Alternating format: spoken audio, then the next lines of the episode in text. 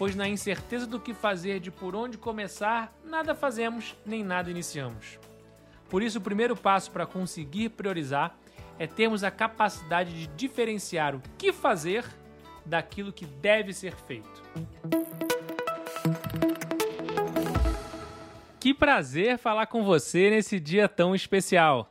Meu nome é Vabo e esse é o Vabocast, um podcast sobre people skills as habilidades comportamentais e socioemocionais que são fundamentais para navegar nesse mundo de incertezas.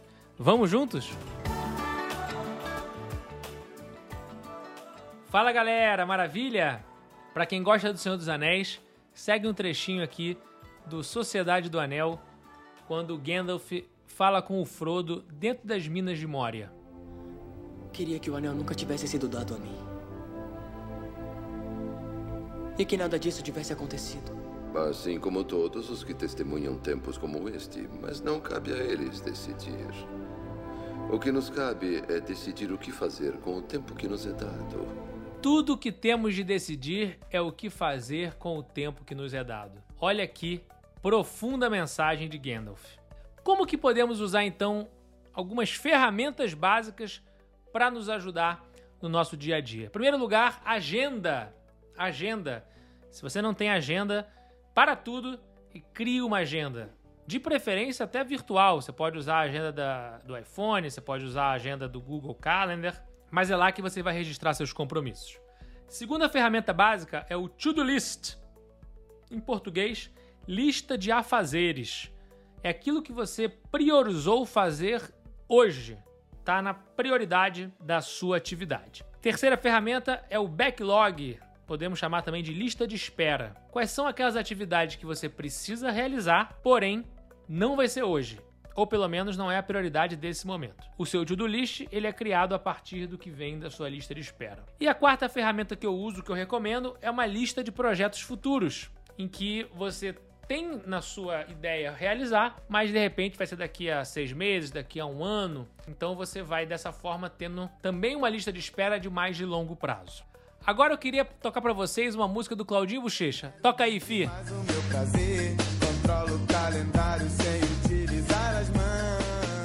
Como vocês viram, essa música não é um bom exemplo de gestão do tempo. Controlo o calendário sem utilizar as mãos. Não, gente, não pode. Só de cabeça não dá.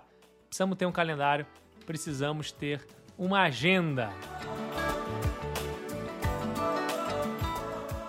Vamos lá, as pessoas têm o hábito de procrastinar, empurrar com a barriga.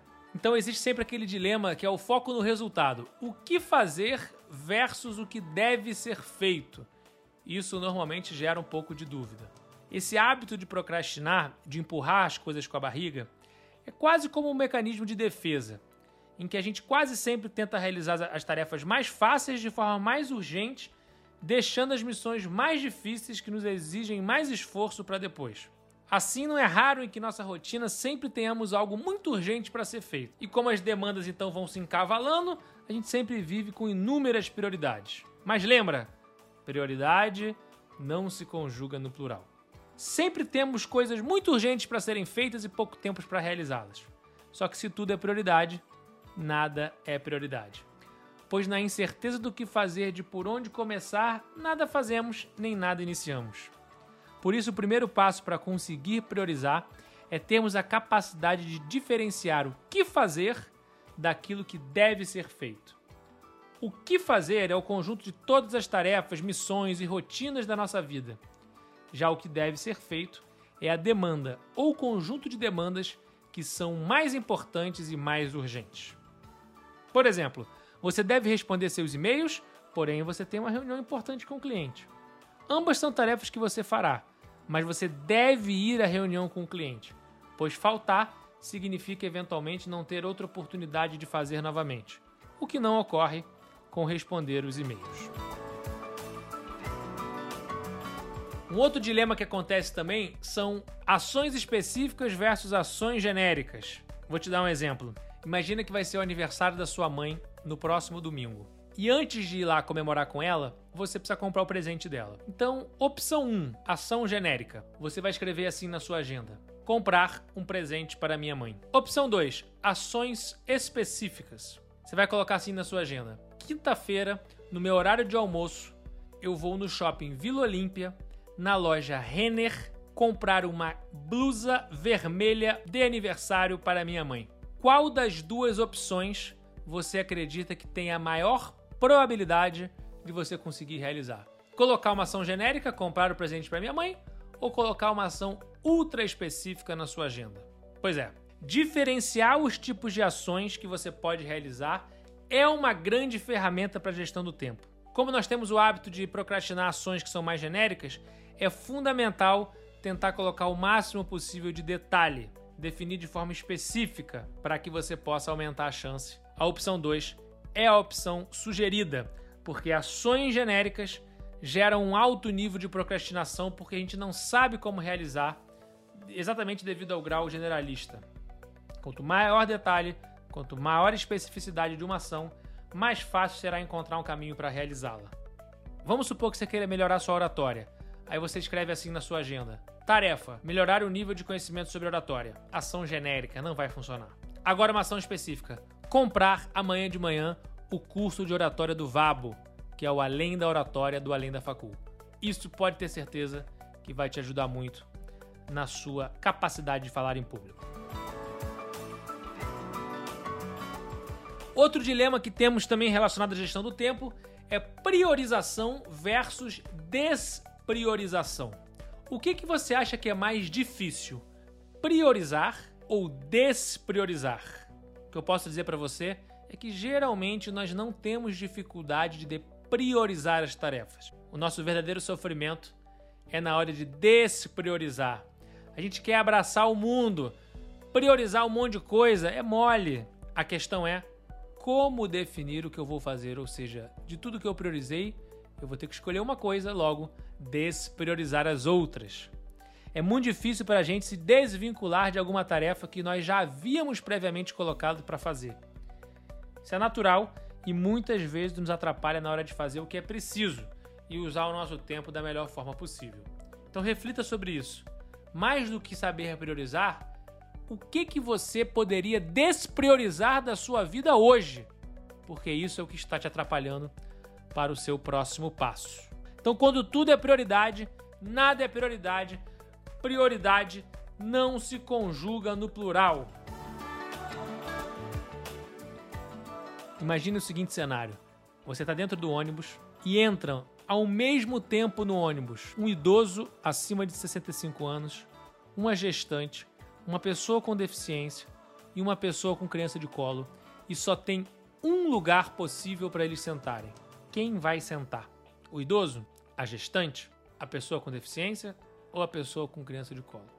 Provavelmente vai valer a regra de quem chegou primeiro, mas agora deu uma dificultada, chegaram todos ao mesmo tempo. Ou seja, difícil, né? Sempre vai ter algo que vai surgir, algo mais importante. Então, quando tudo é prioridade, nada é prioridade, você precisa saber muito bem quais são as prioridades da sua vida. E é importante saber também qual é o seu estilo de desperdiçador de tempo, de procrastinação. Todos nós temos um estilo e eu vou dar para vocês agora quatro exemplos de estilos de desperdiçadores de tempo. Vê qual deles você se identifica mais. Estilo número 1, um, precipitado. Sua concentração de trabalho é digna de um Navy SEAL, daquela tropa de elite da Marinha Americana. Mas você não costuma se planejar muito antes. Você vive no mundo de emergências, apagando incêndios a todo momento.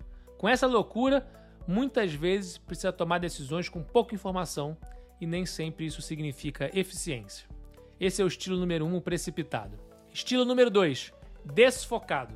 Você é uma pessoa que começa muitos projetos e acaba não entregando um bom resultado em alguns deles. Seu foco de atenção muda de uma coisa para outra rapidamente e o que falta é aquele 1% de disciplina para se dedicar a uma tarefa por mais tempo. Vamos agora ao estilo número 3, indeciso. Você que é indeciso ou indecisa, deve ser muito difícil escolher a roupa para ir na faculdade ou no trabalho todos os dias, não é não? Sempre que pode, costuma envolver muitas pessoas para ajudar a tomar uma decisão ou adiar o máximo possível.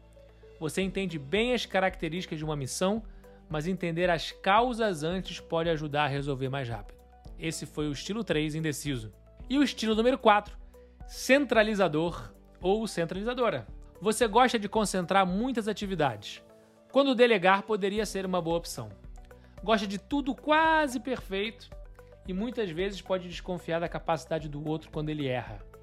Lembre-se que o ideal é buscarmos trazer os melhores para trabalhar junto conosco e ter boas relações de confiança é essencial.